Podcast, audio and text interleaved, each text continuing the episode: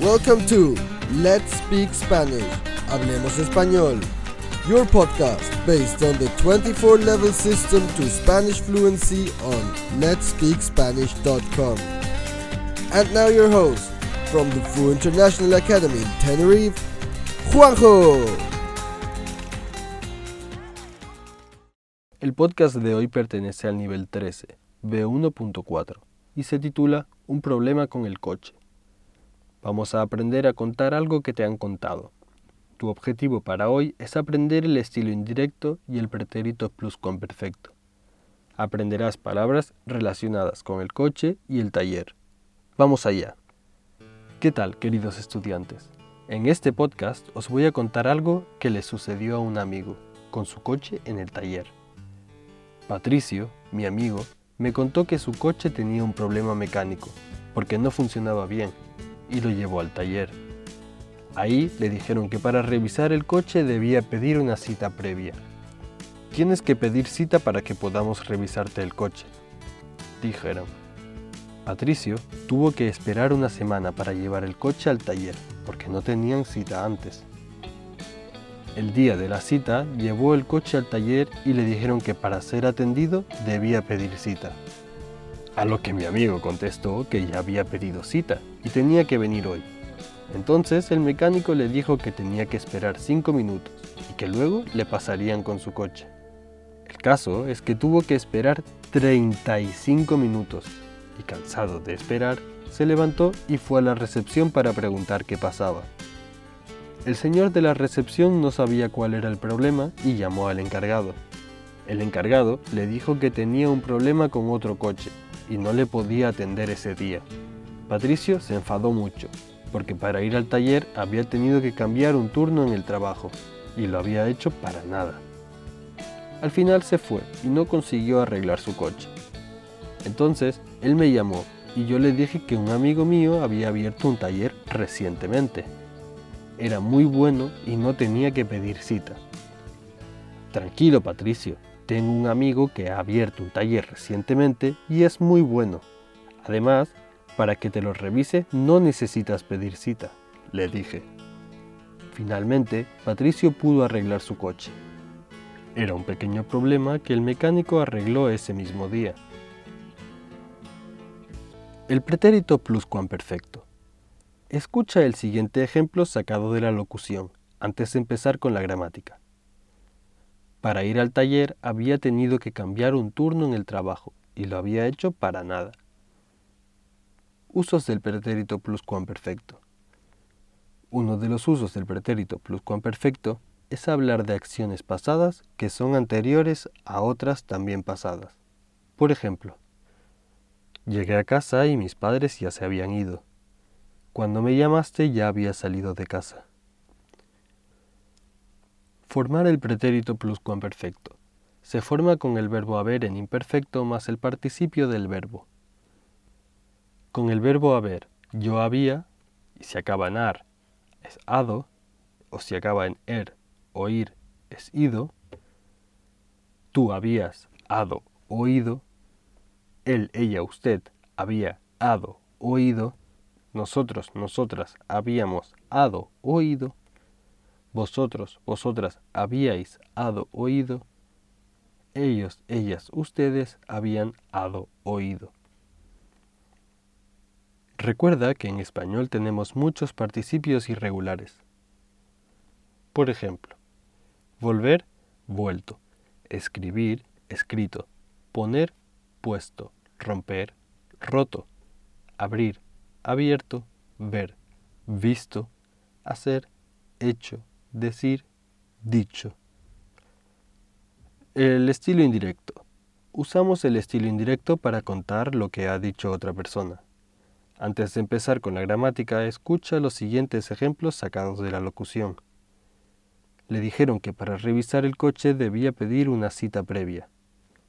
El mecánico le dijo que tenía que esperar cinco minutos y luego podía pasar con su coche. Él me llamó y yo le dije que un amigo mío había abierto un taller recientemente. Era muy bueno y no tenía que pedir cita. Vamos a estudiar cómo se forma el estilo indirecto en presente y en pasado. Cuando el verbo principal está en presente o en futuro, el estilo directo es presente de indicativo, por ejemplo, Ángel dice, tiene que decirte algo.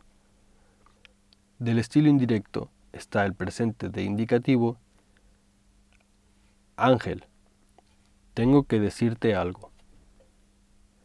Futuro simple de indicativo, Ángel dice, tendré que decirte algo. Y en el estilo indirecto está en el presente del indicativo, Ángel dice que tiene que decirme algo.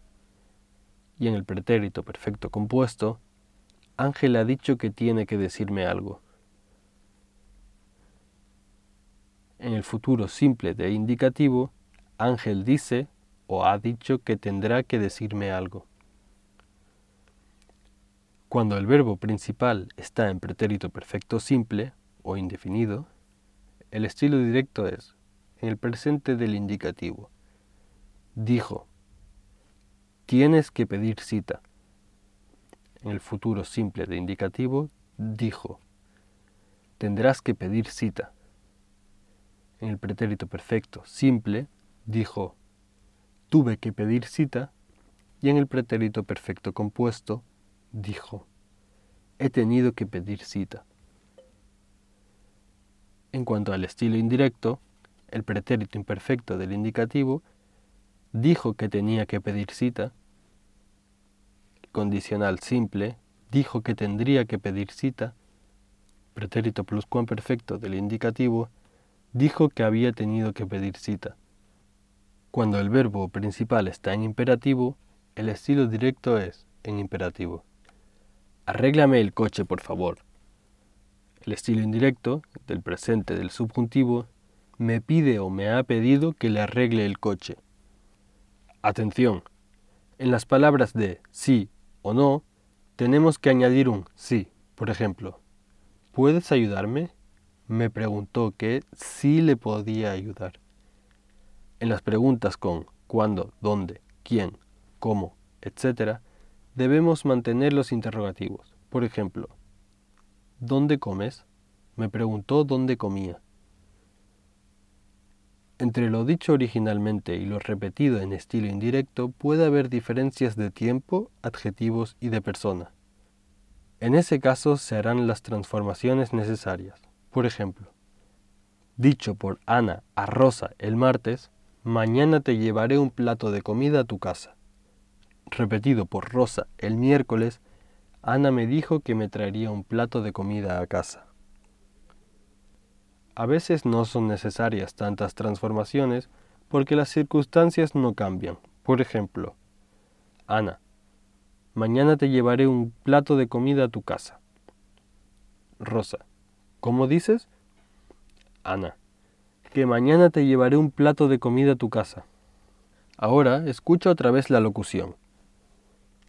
Patricio, mi amigo, me contó que su coche tenía un problema mecánico, porque no funcionaba bien, y lo llevó al taller. Ahí le dijeron que para revisar el coche debía pedir una cita previa. Tienes que pedir cita para que podamos revisarte el coche, dijeron. Patricio tuvo que esperar una semana para llevar el coche al taller porque no tenían cita antes. El día de la cita llevó el coche al taller y le dijeron que para ser atendido debía pedir cita. A lo que mi amigo contestó que ya había pedido cita y tenía que venir hoy. Entonces el mecánico le dijo que tenía que esperar cinco minutos y que luego le pasarían con su coche. El caso es que tuvo que esperar 35 minutos y cansado de esperar, se levantó y fue a la recepción para preguntar qué pasaba. El señor de la recepción no sabía cuál era el problema y llamó al encargado. El encargado le dijo que tenía un problema con otro coche y no le podía atender ese día. Patricio se enfadó mucho, porque para ir al taller había tenido que cambiar un turno en el trabajo, y lo había hecho para nada. Al final se fue y no consiguió arreglar su coche. Entonces él me llamó y yo le dije que un amigo mío había abierto un taller recientemente. Era muy bueno y no tenía que pedir cita. Tranquilo, Patricio, tengo un amigo que ha abierto un taller recientemente y es muy bueno. Además, Para que te lo revise no necesitas pedir cita, le dije. Finalmente, Patricio pudo arreglar su coche. Era un pequeño problema que el mecánico arregló ese mismo día. This podcast belongs to the 24 level system to Spanish fluency. To get more information and the full transcript of this episode, head over to our website at letspeakspanish.com. Thank you for listening and hasta la próxima.